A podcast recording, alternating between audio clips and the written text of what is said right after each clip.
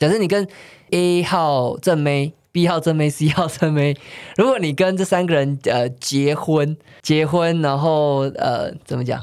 如果法律允许的话，我全都要。不是啊。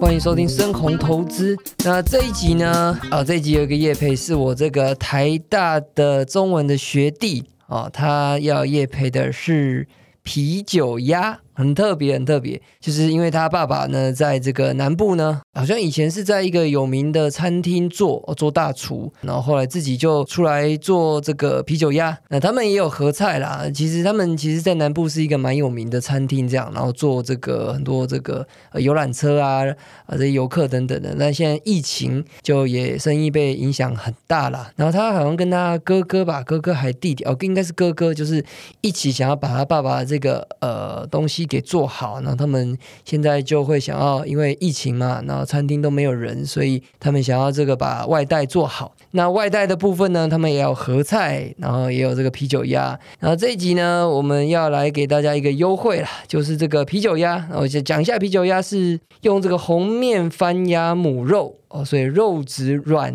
嫩香甜，和秘方中药材跟大量的啤酒熬煮，那光熬煮就要三个小时。也因为这样呢，酒精挥发完毕，那汤头在入口前呢会闻到啤酒花的香味，喝起来是先是高汤的鲜甜，最后会带有白胡椒的呛辣。那我自己喝过，哎，确实就很好喝。那这个学弟给的优惠呢，是在七月三十一号，呃，七月底之前。在这个阿隆斯啤酒鸭品牌官网消费一千元以上，那结账时输入这个 Crazy Dog 八八八，那就送金黄香酥的招牌葱油饼一份。那这个链接呢，我会之后贴在这个 FB 的粉丝团。OK，好，那我们上一集呢提到了这个呃，这个小邱他的这个呃做选择权的方法。可能有些地方还是似懂非懂，不过没关系，就是因为他实际的方法，我已经尽可能的，就是把一些概念跟方向想要讲清楚。因为我前几天我已经蕊了两次，我从来没有跟一个访谈的人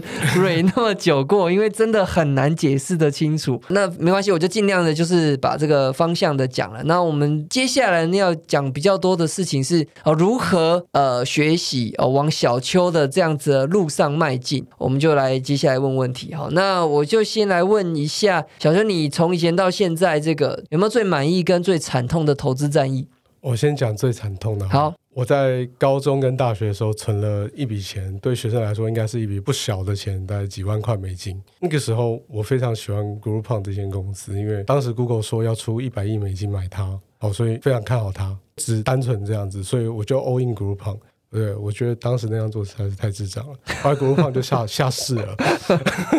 对，所以就是非常惨痛，真的非常惨痛的一个经验，尤其是第一次投资就就被 all in 啊，哪是 all in？对，哪是 all in？对，然后就被打脸打得很惨。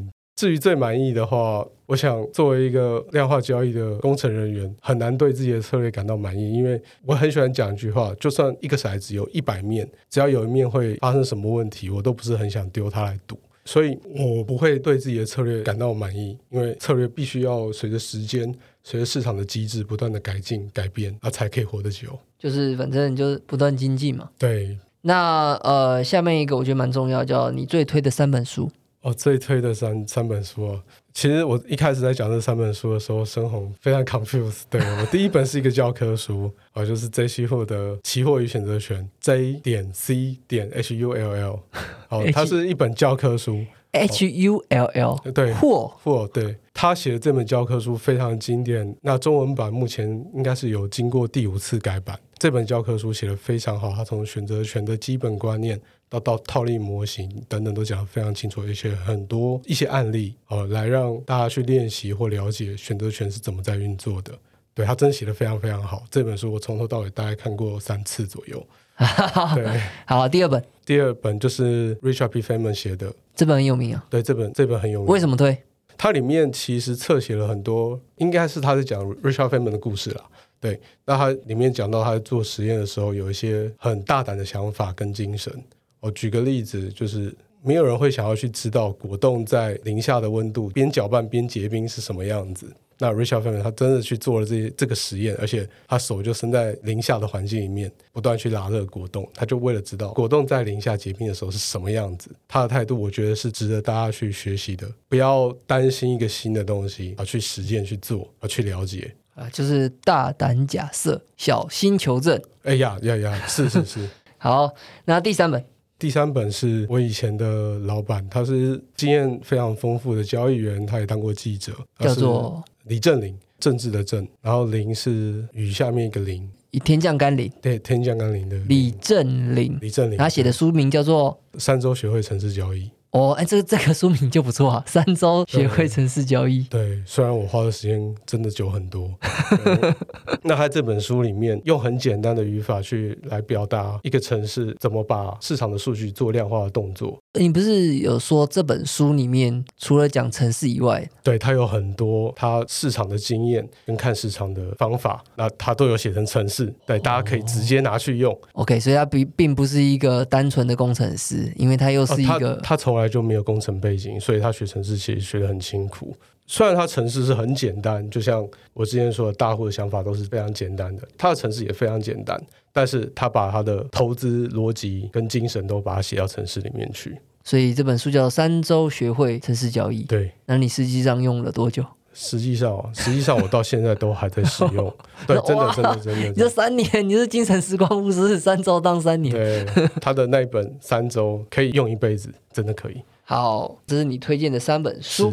那你下一面，我问一下你的每日作息。我的每日作息啊，其实我的作息不太稳定，因为我的客户从做台湾的到做美国的都有，所以说常常半夜两三点会有人打电话来找我。这这么硬哦？对，我还是会接起来。所以早上八点四十五以前我要起床，然后来测一些期货选择权的城市，然后九点要测股票的城市。测完之后，我就会稍微休息一下。当然不是每天都休息啊，有时候测的东西可能盘中要不断的看。睡觉的话，我睡前个人是有习惯，一定会看 Moody's 的报告。Moody's 就是评级嘛？对，他在做债券的评级。是 Moody's 写的报告十分十分的精彩，真的。虽然他不像 Bloomberg 就是有新闻马上推上来，但他整理出来资讯都非常非常的精华。那里面提到很多没有看过、没有想过，甚至你不会在乎的一些公司他们的动态。那事实上，他们在这一次新冠肺炎，就是 COVID-19，针对这个，他也去做了一个主题。那他就讲到说，网际网络产业。那事实上，大家也看到 COVID-19 之后，整个云端产业都起飞了嘛？Netflix、Zoom 啊，这一些都飞起来了。那所以说，我认为 Moody's 的报告非常可以看，而且非常具有公信力。他的报告是怎样去分析？因为他不是在评级债券而已嘛，所以就我的理解，他应该只是在分析它会不会倒嘛。对他其实是在分析债券的违约率，但是它也关乎到一间公司的健康度。所以你意思说他在分析违约率？呃，他不会真的讲违约率啊，但是他会说哦，它是升平的或者是降平的。所以他会去搞很多这个，对他会去收集很多的资料，分析整个市场。事实上，Moody's 它大部分的报告是付费的，那当然一篇报告比较贵一点，可能几百块美金。对他们也有免费的部分，就是他们一周会有两次的 Credit Outlook，他会把整个市场、整个全球，哦，甚至大家很少接触的伊斯兰市场等等，他都把它列出来，告诉你说这最近几天发生了什么事情，哪一间公司并了哪一间公司，那有哪一些政策出来会影响到这些产业，他都会讲得很清楚。那我在阅读的过程之中，因为我会看到很多我不认识的公司，我搞不清楚的公司，那我就好奇去看，那无形之中就会累积非常多的知识。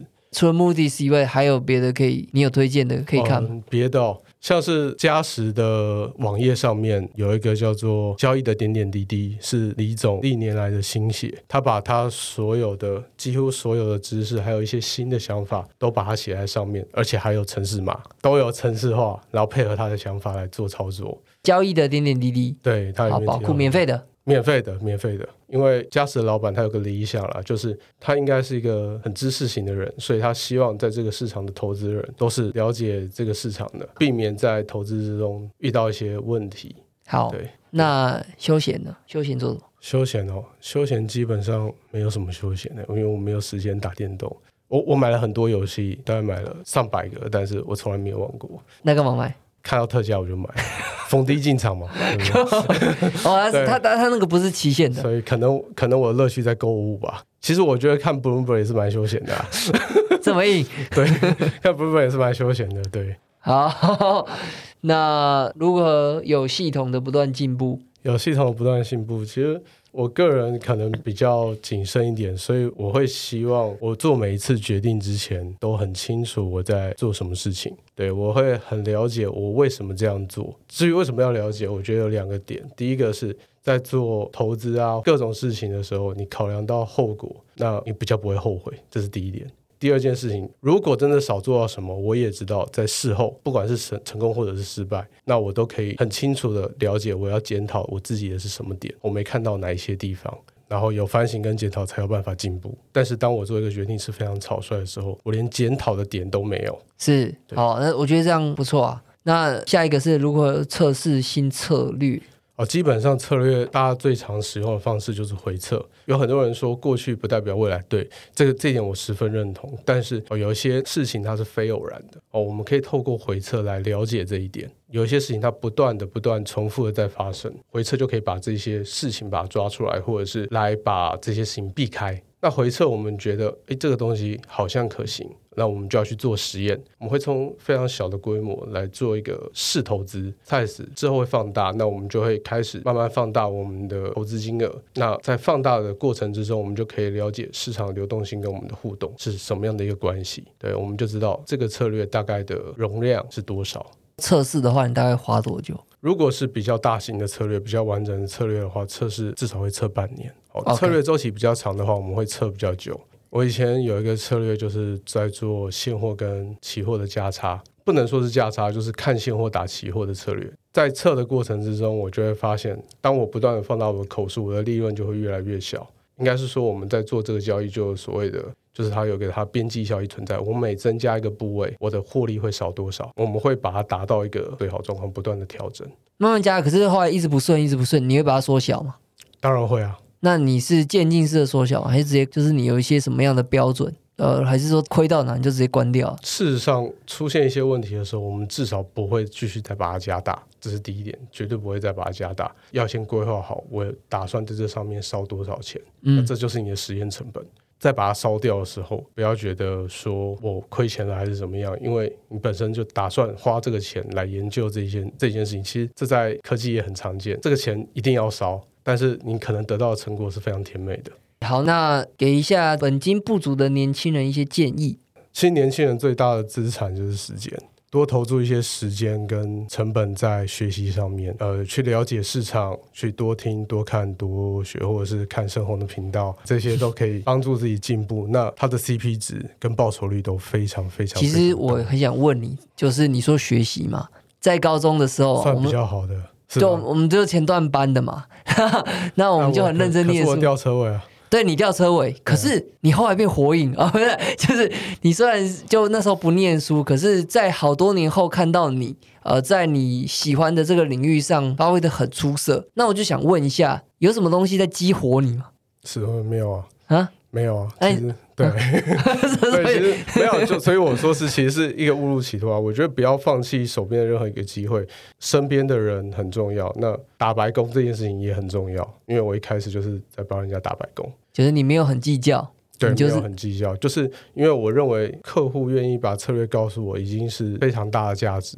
对，这个是这个倒是很关键。就年轻的时候，你拼的就是时间嘛，你时间多嘛，时间多，所以不要太计较，能变强就赶快变强。对，就因为我就是其实觉得这蛮关键的，所以你鼓励年轻人就多学嘛，多学，对，花时间在学习是很好的投资。好，那对你来说呢，投资为你带来什么样的价值？对，或者是除了赚钱以外，有什么使命吗？你现在有其他意义、人生意义跟使命？讲使命可能有点远，但是我希望我未来是有能力去在做每一个投资决定的时候，我都要非常清楚我背后的逻辑。那我有很多的知识背景来支持我做这些投资的决定。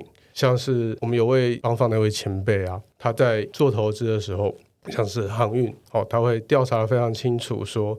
这些航运烧的是什么燃料？那这些燃料后面有没有人在炒作？那甚至是这个燃料的出产地，把每一件事情都调查非常清楚。我希望我有一天可以像他一样，把每一件事情都搞得很清楚来做投资决策。那讲了那么多，在访谈的最后，有没有什么要给听众最后一定要带走的体会？就是我这边大概总结两个点，就是我之前不断提到的，充分了解自己在做每一个决定背后的因素跟理由，还要有足够的知识背景作为加持。那这样做每一个决定的时候，我才可以去反省，可以检讨，也知道自己对了哪些地方，错了哪些地方，这是第一点。不要碰不懂的东西。对，然后不了解的事情不要去接触，不是说不要去接触，不要去。任意的把钱投下去，不然就像我的 Group 胖一样，对，就蒸发掉了。那第二点，因为我是做量化的，关于这这部分有几个我个人得到的精华啦。第一个就是做在做一个分析之前，我要取得有效的资料。所以有效的资料，就是它必须正确，而且有关系。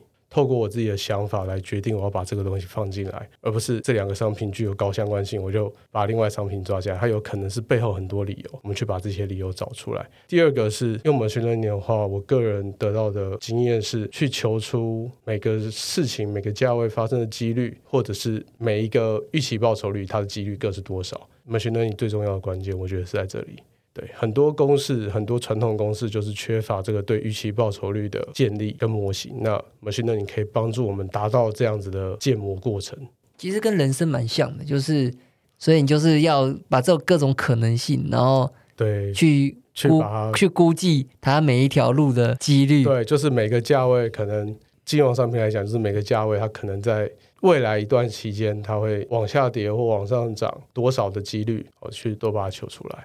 那甚至也要考量到一些可能就会被暂停交易。其实这这件事情最近常常被发生，像之前石油嘛，负油价，这是万一，但是万一它会发生。所以呃，我我用个比喻，是不是说，反正你人生的呃三条路，假设三条路 A B 啊啊，假设你跟 A A 号正妹、B 号正妹、C 号正妹，如果你跟这三个人呃结婚，结婚，然后你你的。如果法律允许的话，我全都要。不是啊，不是，就是会有他们的预期报酬率嘛？你会算出他们的跟他们结婚，你会走出什么样的路，然后会多多多幸福？好了，会有一个预期报酬率跟几率，然后你针对他们去下注。结婚这种东西是非理性的，所以 所以不要我重讲，我重讲，我重讲，我重讲。呃，这个比喻他太烂了，就是 A 呃 A 工作，B 工作，C 工作，然后呃。敢放怎么讲？然 后总之，当有一群决定放在我前面的时候，我会每个几率都去看。那事实上，我也不是只能做一个决定，我可以做两个决定。那把我的时间或者是精力或者是金钱放在赔率小的决定上面。对，那当然我可以分散做这些。其实也是凯利公式嘛。对，我但是我不用凯凯利公式来总结我的人生。不会，那个不会啊！我是我猜巴菲特跟蒙格也是用凯利公司在弄他的人生。真的，那实在太了不起了。对，就这个决定赔率很好，然后就压大一点嘛。那事实上，凯利公司会有一些问题啊。对，我 我们必须透过数学方法来解决。你这样讲又又有点听不懂了，没关系。就你在做 machine learning 的时候，你不要去想要精准的预测哪一个点。而是你要去把价格的分布哦，几率的分布求出来，去做我投资的决定。OK OK，我觉得这就是一个很有对，这就是一个很有启发的想法。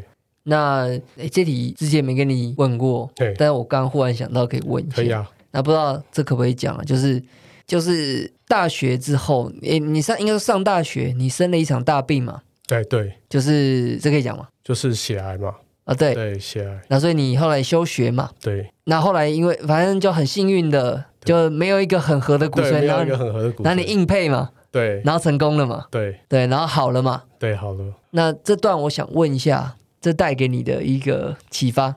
带给我的启发哦，当然我当时是做好一些我可能自己会死掉的一些心理准备。那在脱离这个之后，我会思考很多问题，就是我如果就这样死掉，我什么事情都做不了。然后在这之后，我会变得比较所谓比较珍惜生命的意思，就是我希望我自己可以活得比较久。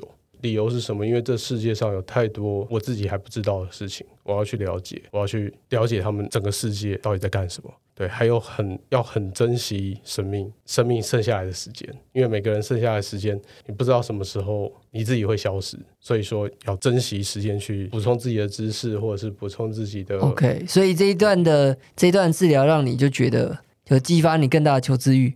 对，这这这个是有。